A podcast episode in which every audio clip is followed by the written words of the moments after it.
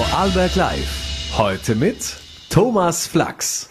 Einen schönen guten Abend, sehr geehrte Damen und Herren, an diesem Montag, den 19. April 2023. Ob man nun jede Woche, einmal im Monat oder doch nur zu ganz besonderen Anlässen ins Wirtshaus geht, spätestens wenn man die Speisekarte aufklappt und der Blick auf die Preise fällt, dann ist jedem und jeder klar, da war doch was, und zwar die Teuerung. Österreichweit zahlten Gäste für Speis und Trank im Vormonat über 13 Prozent mehr im Vergleich zum Vorjahr. Und obwohl die Inflation zuletzt sank, taten das die Gastropreise nicht. Wie das sein kann, das beantwortet mir etwas später in dieser Sendung der stellvertretende Gastrosprecher der Wirtschaftskammer Vorarlberg, der Stefan Köp. Zuvor darf ich aber einen besonderen Gast aus der Schweiz im Studio von Vorarlberg live begrüßen. Sie widmet ihre jahrzehntelange wissenschaftliche Laufbahn den Familien, Kindern und Jugendlichen, wenn es um Chancengerechtigkeit, das Familienzusammenleben, aber auch die frühkindliche Bildung, unsere Hochleistungsgesellschaft und die Themen der, der Geschlechterrollen geht, dann ist sie im gesamten deutschsprachigen Raum, aber auch weit darüber hinaus eine oft gefragte Expertin. Um 20 Uhr hält sie heute auf Einladung des Vorarlberger Kinderdorfs einen Vortrag dazu, gerne etwas mehr später. Zuvor hat sie hier im Studio Platz genommen bei mir und ich freue mich sehr auf Margret Stamm. Einen sehr schönen Abend. Sie sind emeritierte Professorin für pädagogische Psychologie und Erziehungswissenschaften an der Universität Fribourg in der Schweiz, wie gesagt. Und sie gründeten und leiten bis heute das Forschungsinstitut Swiss Education in Aarau. Etliche Studien und Forschungsergebnisse, die pflastern ihren Weg, kann man bildlich sagen, aber nicht nur das. Sehr viele dieser Projekte fanden auch äh, die Tat, die Umsetzung.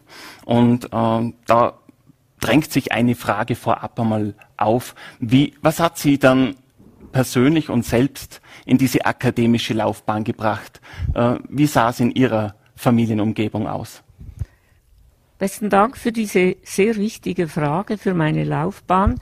Ich bin ein Arbeiterkind, also in die Wiege gelegt worden ist mir eine akademische Laufbahn überhaupt nicht. Mein Vater war äh, Sattler und Tapezierer, Bodenleger, meine Mama äh, war ähm, Servicefachfrau und zur Akademie bin ich, und das wird Sie jetzt vielleicht erstaunen oder nicht, je nachdem, was Sie für eine Perspektive haben, bin ich durch meinen Mann gekommen, durch meinen Partner, mit dem ich jetzt schon drei Jahrzehnte verheiratet bin. Und er hat mich eigentlich für diese Akademie begeistert. Und das hat dann auch ein wenig ähm, äh, abgefärbt in der Frage, wie sich ein Vater, wie sich ein Partner gegenüber der Partnerin entwickelt und was dahinter steckt. Das ist eigentlich ähm, meine Haupt, äh, ja, das ist ein roter Faden durch meine Laufbahn.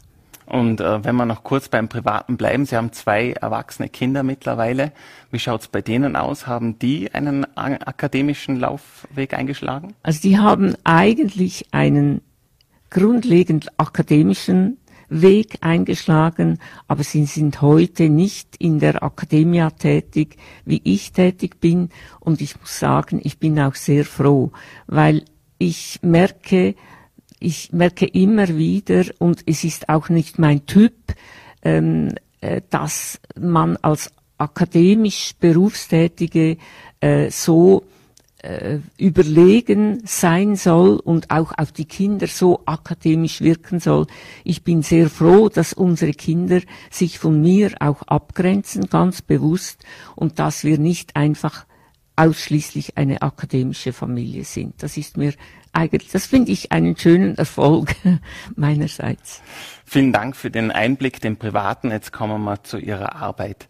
Äh, ich habe den ganzen Vormittag auf Ihrer Homepage verbracht. Da gibt es einiges und Spannendes zu lesen zu dem Thema. Mehr dazu eben am Abend dann im Vorarlberger Kinderdorf. Ähm, sehr prägnante Begriffe sind mir da hängen geblieben. Einer davon ist jener der Hochleistungsgesellschaft, der immer wieder und überall bei Ihnen Einzug findet. Äh, was hat es damit auf sich und was hat sich da vielleicht geändert, äh, wenn Sie an Ihre Kindheit zurückdenken? In meiner Kindheit war die Hochleistung eigentlich äh, noch kein Thema. Es waren vor allem die Kinder, die aus gut situierten Familien kamen, die automatisch äh, höhere Berufswege, akademische Berufswege wählten. Und die Hochleistung äh, hat erst, meines Erachtens, erst seit den PISA-Studien 2001, 2002 äh, begonnen, den Weg in unsere Bildung zu finden. Und heute ist diese Hochleistung ist zu einem äh, fast Must geworden, zu einem Statussymbol geworden. Und ich schaue angesichts unserer Studien, die wir gemacht haben, heute sehr kritisch auf die Auswirkungen dieser Hochleistungsgesellschaft auf unsere Kinder.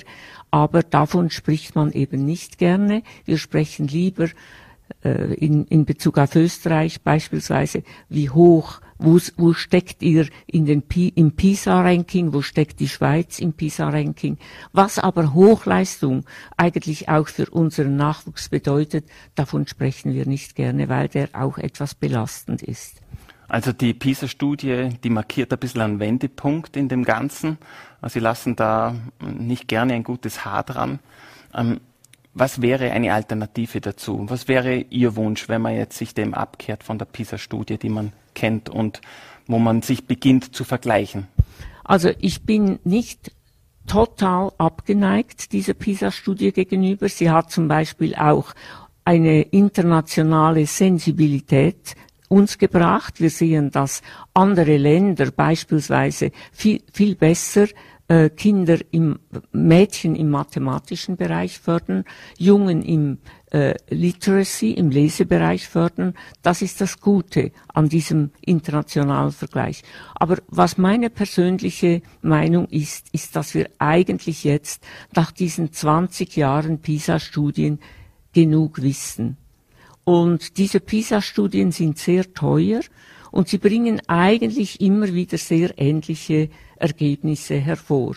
Und deshalb wäre es für mich, wie auch in Bezug auf viele andere Studien, wichtiger, dass wir mal umsetzen würden.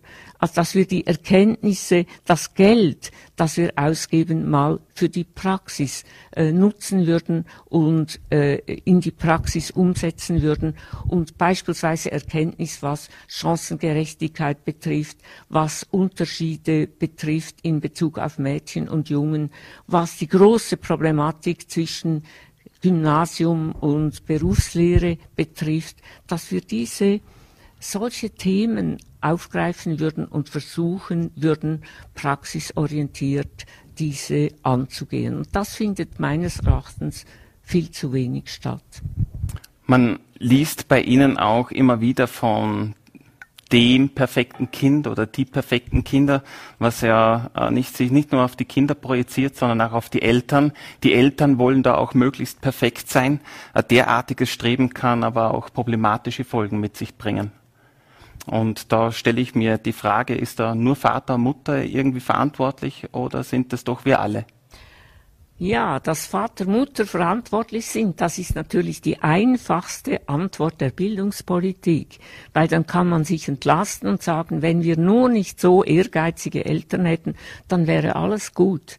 Aber so einfach ist es eben nicht. Und in meinem neuesten Buch ähm, äh, zu, zu den Kindern in der Hochleistungsgesellschaft zeige ich eben auf, dass Eltern sich so verhalten, wie das die Bildungspolitik eigentlich vorgibt, dass Eltern, äh, dass, dass die Bildungspolitik von den Eltern verlangt, dass sie ähm, aktiv sind, dass sie unterstützend sind, dass sie die Hausaufgaben überprüfen, dass sie die Kinder fördern und dass sie eben perfekte Eltern sind in, dieser, in diesem Sinn. Und heute verhalten sich sehr viele Eltern eben dementsprechend.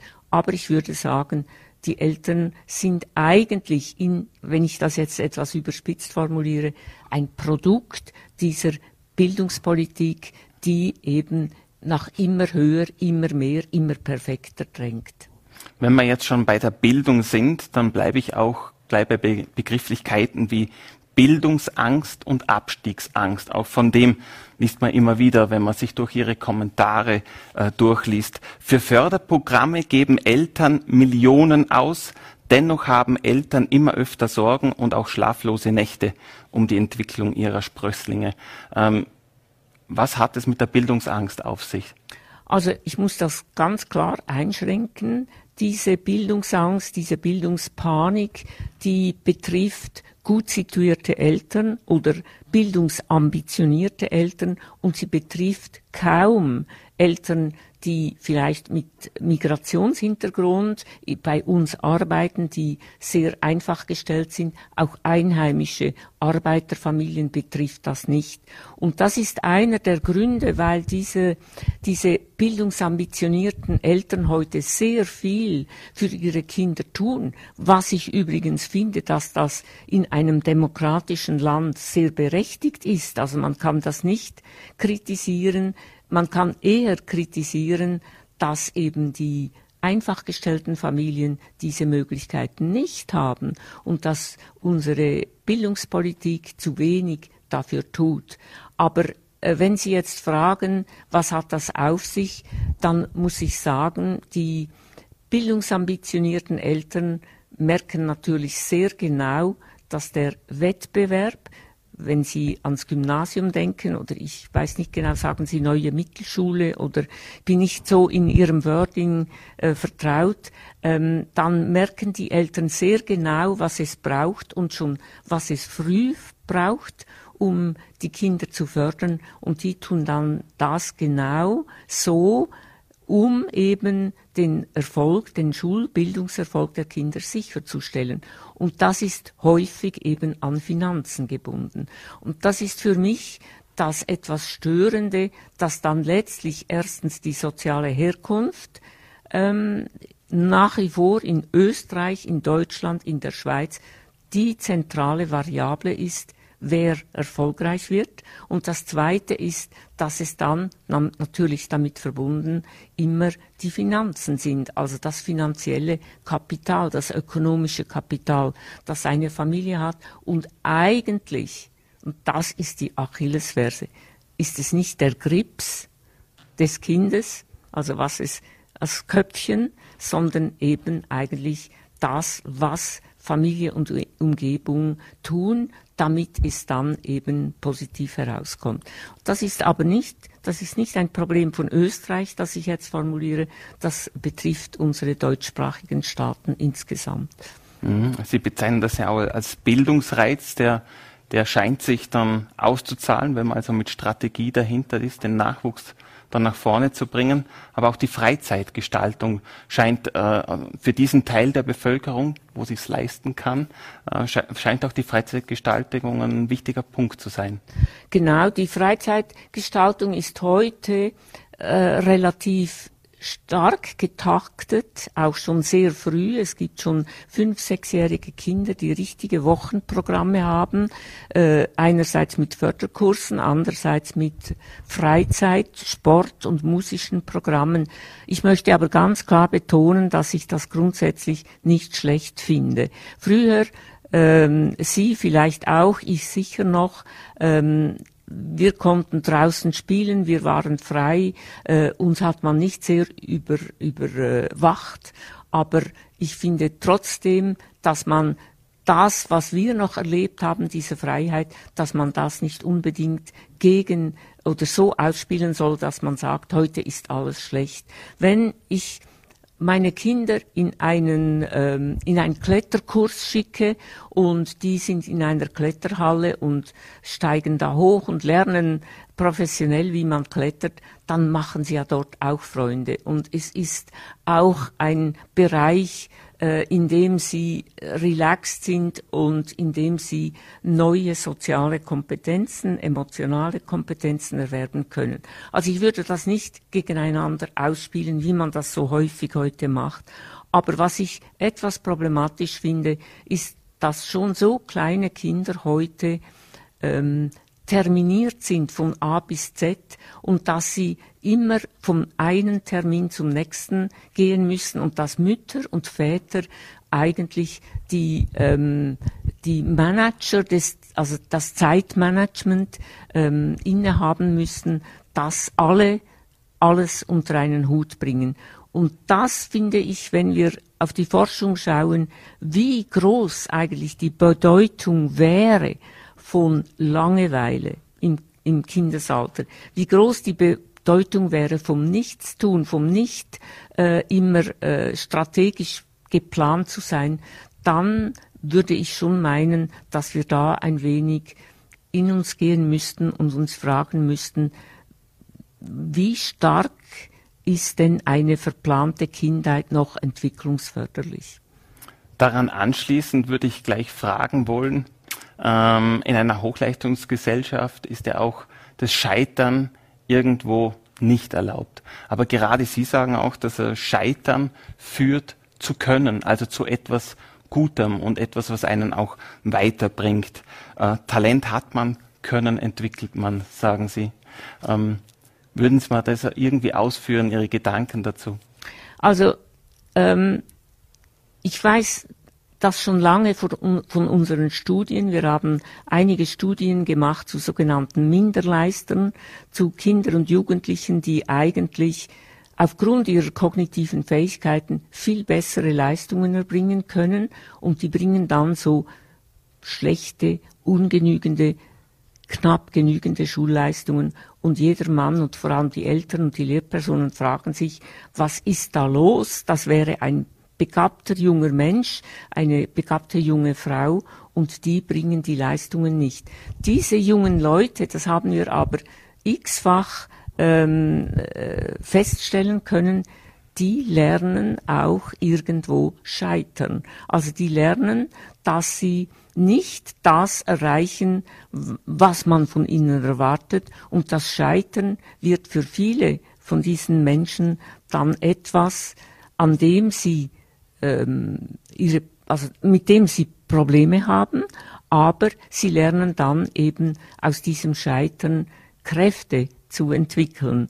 Und in unserer heutigen Hochleistungsgesellschaft ist, ja so, ist es ja so, dass Scheitern nicht mehr erlaubt ist. Man versucht sofort eine Diagnose zu finden, also ein Kind, das lauter ungenügende Noten hat in Mathematik beispielsweise, das bekommt dann schnell die, ähm, ähm, die Etikette oder die Diagnose Dyskalkulie oder in der Sprache ist es Legasthenie. Das sind alles an sich gute Diagnosen. Aber jede Diagnose ist auch eine Etikettierung und sie, äh, sie bestimmt dann auch, dass man sagt, dieses Kind hat eben die, die, diese Diagnose und deshalb braucht es die und die und die Förderung.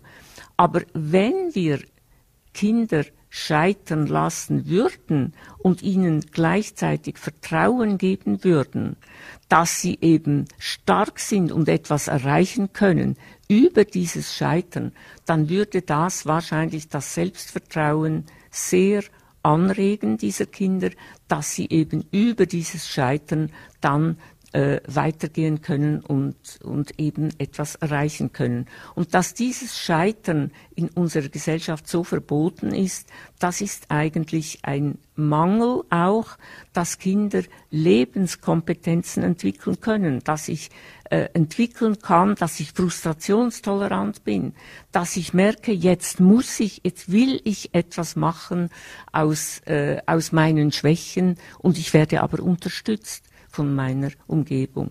Und da finde ich schon, ist unsere Gesellschaft schon ein wenig auf einem Irrweg.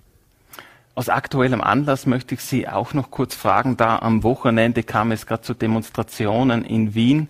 Und zwar kam es da zu einer Kinderbuchlesung. Und zwar von Drag Queens, die den Kindern äh, Geschichten vorgelesen haben. Und äh, auf der Straße vorm Gebäude haben sich Vertreter linker und rechter Gruppen duelliert. Ich nenne es jetzt einmal so. In der Aargauer Zeitung äh, habe einen Kommentar von Ihnen gelesen. Der Trend zu den Drag Queens, die in den Kindergarten kommen.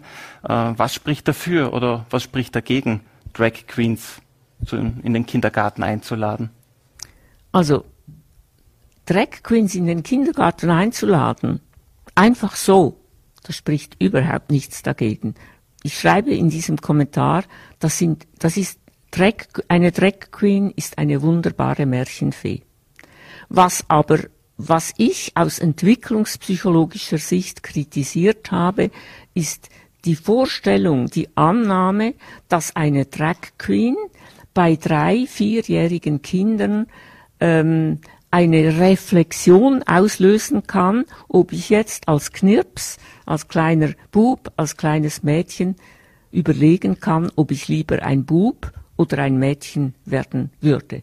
Meine Ansicht als äh, pädagogische Psychologin ist die, dass ich sage, drei, vierjährige Kinder sind noch gar nicht in der Lage, solche Überlegungen zu machen. Man überfordert sie und man führt sie zu früh an diese Frage heran, was will ich, welches Geschlecht möchte ich in Zukunft wählen?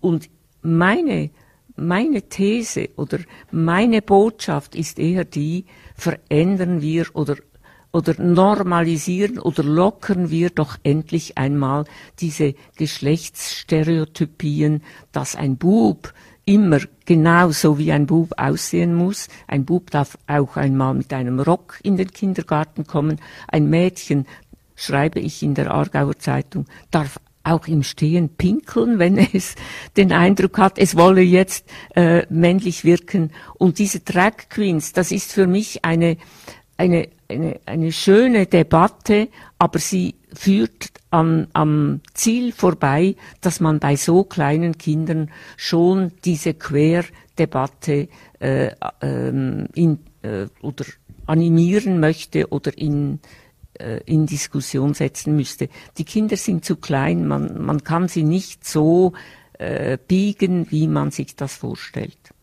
Angesichts dieser Diskussion und Ihren wissenschaftlichen Studien dazu wird es uns und unserer Gesellschaft, Ihrer Meinung nach, wird es uns gelingen, äh, toleranter und geschlechtsatypische Interessen und Verhaltensweisen mit dem besser umzugehen? Also, ich sage jetzt ich, ich, ich nehme jetzt das Glas als halb voll, das ist positiv. Und dann glaube ich, dass wir wirklich etwas verändern können. Weil wenn ich jetzt 10, 20 Jahre zurückschaue, wie sich beispielsweise die Geschlechtsrollen zwischen Männern und Frauen verändert haben, wie sich die Männer verändert haben, was Frauen heute können, dann bin ich eigentlich sehr positiv gestimmt, weil die junge Generation an Eltern, die junge Generation, ähm, die doch jetzt etwas verändern will, ich denke, die kommt jetzt ja langsam äh, in, ins Alter, die das Sagen hat. Und ich, ich bin sehr eigentlich positiv eingestellt, dass sich wirklich etwas verändert, aber der Weg ist natürlich lang. Also wenn Sie, zum Glück fragen Sie mich nicht, wie viele Jahre, dass ich da noch äh, äh, vorgeben würde, wie lange das noch dauert. Aber ich denke schon, dass wir, äh, dass, dass, dass wir unsere Gesellschaft zum Positiven verändern können. Und dann komme ich auch schon zu meiner letzten Frage, die ich habe.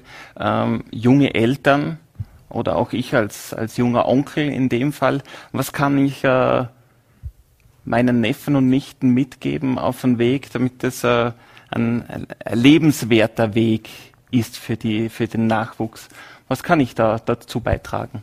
Also indem Sie äh, erstens einmal zuhören, was diese was ihr junger Neffe oder ihre äh, oder als Onkel, was diese jungen Kinder sagen, was die für Fragen haben, das ist ganz wichtig. Die, häufig ist es so, dass man den Kindern die Welt erklären will und nicht hört, was sie für Fragen haben. Das ist das Erste. Und das Zweite ist, dass man als Erwachsene, und das sage ich auch als Mutter von zwei erwachsenen Kindern, dass man ähm, auch von sich erzählt, von den eigenen äh, Fragen, die man gestellt hat als Frau oder als Mann, ob man ein guter Schüler war, ein schlechter Schüler war und dass man ihm nicht immer nur blufft vor den jungen Menschen und sagt, ja weißt du, ich war auch cool und ich war schlecht in der Schule, aber das spielt keine Rolle, sondern dass man auch ehrlich ist und über die eigenen Probleme, über die eigenen über das eigene Scheitern mit den Kindern spricht und sie spüren, dass man ansprechbar ist für eine äh, Kommunikation, für einen Austausch, dass man als Eltern nicht meint, man müsse den Kindern zeigen, wie das Leben geht. Die Kinder wissen viel mehr, als wir denken. Vielen Dank für diese abschließenden Worte, Frau Professor Dr. Margret Stamm, und vielen Dank für Ihren Besuch. Merci vielmals. Und ich darf unseren Zuschauern äh, jetzt noch ans Herz legen, das Debattenbuch Frau, von Frau Stamm mit dem Titel Angepasst, strebsam, unglücklich, die Folgen der Hochleistungsgesellschaft erschienen im Kössel Verlag in München. Und nicht zuletzt der Vortrag heute Abend mit ihr Neue Väter, neue Mütter, warum Familie nur gemeinsam gelingt. Heute Abend im Vorarlberger Kinderdorf, Kronhalde in Bregenz. Beginn ist um 20 Uhr und auch Kurzentschlossene sind herzlich willkommen heute Abend.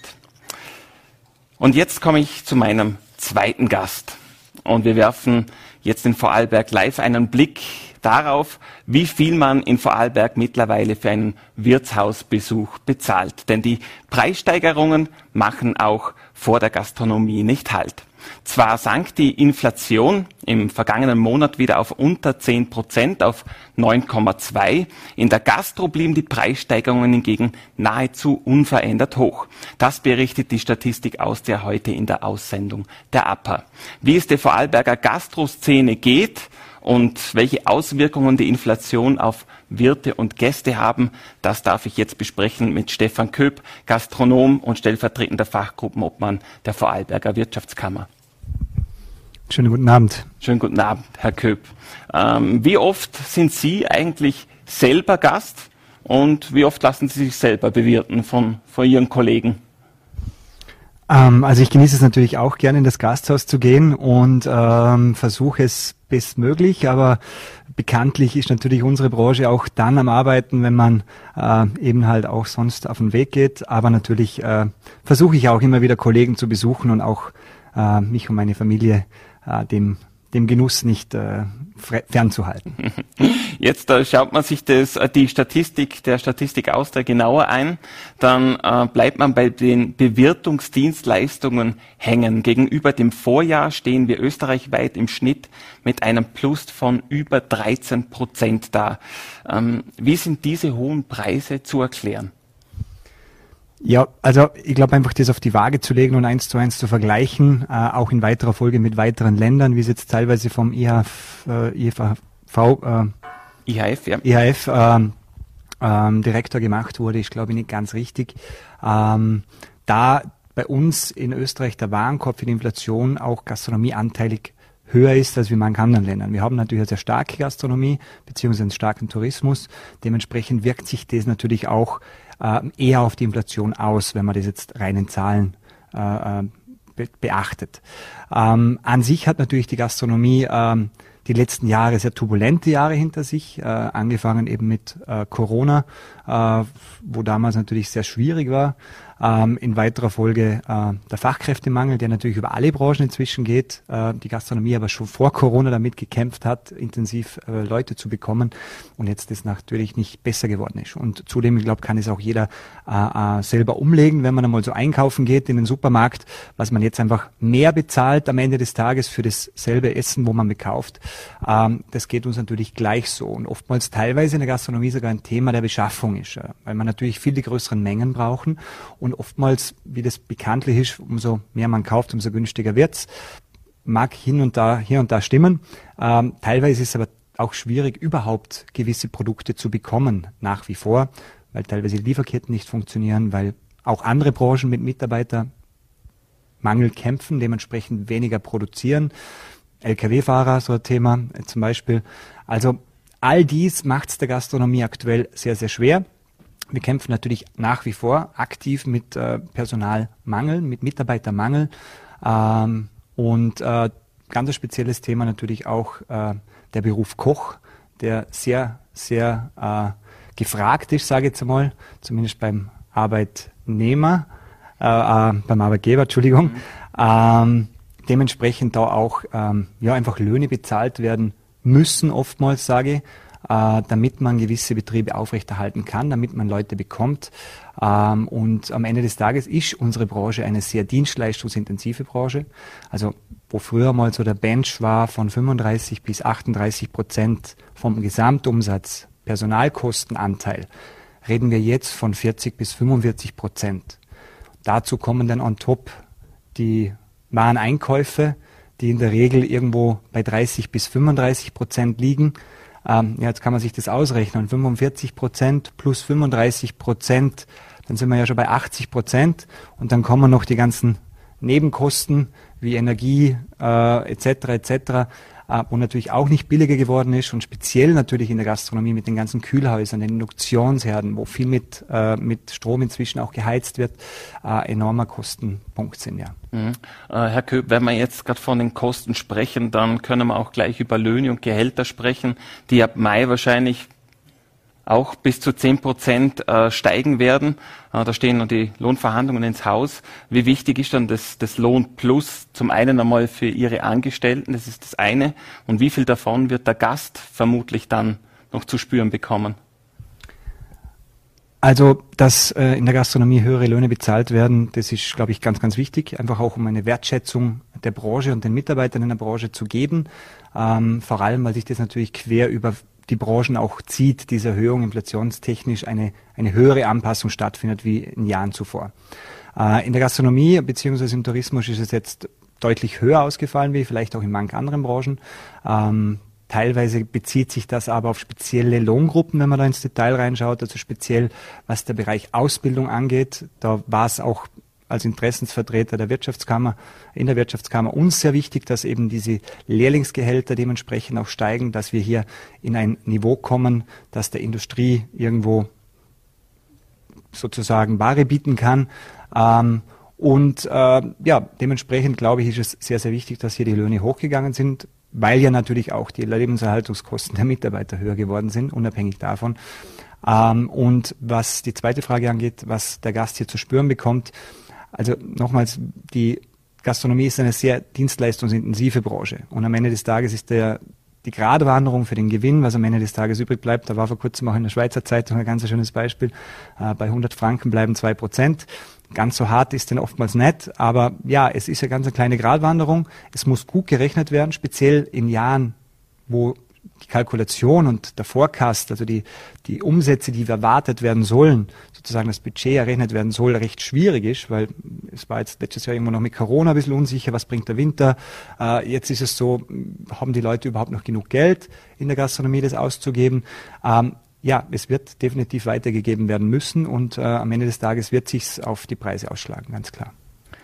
Jetzt auf voller T liest man öfter und auch für mich selber spürbar, äh, Wirtshäuser müssen immer öfter auch schließen. Gerade altgediente, ältere Häuser tun sich schwer.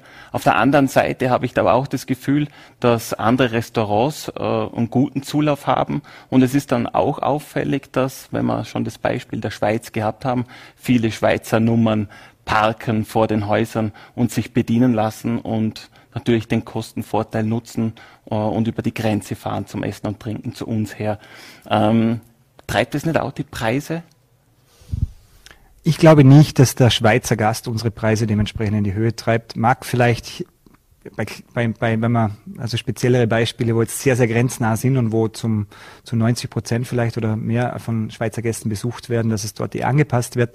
Aber in der Regel machen wir unsere Preise ja äh, nicht für die Schweizer, sondern für unsere Gäste und am Ende des Tages äh, muss man einfach kalkulieren. Es müssen am Ende des Tages die Kosten gedeckt sein. Äh, das Unternehmertum in Tourismus ist, glaube ich, ähm, ja, wie, wie überhaupt Unternehmertum, äh, sehr zeitintensiv oftmals, also gerade in der Gastronomie, die längeren Tage, da, da redet man dann nicht von maximal zwölf Stunden, ja, ähm, das muss sich auch bezahlt machen. Und ähm, darum muss man ordentlich rechnen. Und äh, ich kann es jetzt von meinen Betrieben sagen, wir machen jährliche Budgets, wir kalkulieren unsere Preise ehrlich, äh, wo eben aber der große Faktor äh, Wareneinsatz äh, und die Mitarbeiterkosten einfach der größte Faktor sind. Und äh, Wareneinsatz ist ja auch noch so ein Thema, dass, dass da auch die Bemühungen der Gastronomie, speziell in Vorarlberg, das sehen wir auch, äh, da ist, dass immer mehr ländliche Produkte und einheimische Produkte verkauft werden, die natürlich nicht unbedingt günstiger sind mit den ganzen Teuerungen, die wir aktuell haben, aber auch nicht mehr weit davon weg sind, als wie wenn man konventionelle äh, Produkte aus, aus Österreich oder teilweise auch aus der EU kauft. Ähm, und äh, der Schweizer Gast, also wir begrüßen natürlich jeden Gast äh, äh, gerne, der zu uns kommt und äh, spielt uns natürlich sehr wohl in die Karten, einfach auch für eine gewisse Frequenz. Ähm, aber dass es jetzt äh, Preise sind, die nur für den Schweizer Gast gemacht werden, das glaube ich nicht. Zudem wir ja auch sehr, sehr viele süddeutsche Gäste haben. Also wir sind ja das Dreiländereck oder das Vierländereck, wenn man so will. Äh, und die süddeutschen Gäste, die sind eigentlich eher äh, günstigere Preise gewohnt, sage ich mal, weil natürlich äh, in Deutschland teilweise auch andere Mehrwertsteuer, andere Gehälter, kein 13. des 14. Gehalt etc. etc. Ähm, dementsprechend kommen sie nach Österreich oder an den Bodensee und zahlen da deutlich mehr. Und da ist es immer natürlich auch wichtig, dass man da die nach wie vor auch bekommen, diese Gäste, weil die machen sicherlich einen größeren Teil des Zustroms an oder der Frequenz als die Schweizer Gäste. Und die Qualität muss ja demnach stimmen. Im Tourismus geht's gut. Äh, Sie berichten von vielen Gästen äh, aus dem Grenzgebiet Schweiz und Deutschland. Also die Qualität muss passen.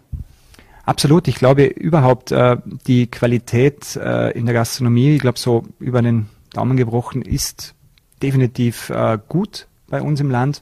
Ähm, und mit den steigenden Preisen ist natürlich das nochmals ein wichtigeres Thema. Also der Gast zahlt auch gerne jetzt einfach ein bisschen mehr, weil man will sich das ja auch nicht entgehen lassen, sich im Restaurant zu verwöhnen, verwöhnen zu lassen oder vielleicht mal in eine Bar zu gehen, um einen guten Cocktail zu trinken. Ähm, aber da muss einfach die Qualität passen.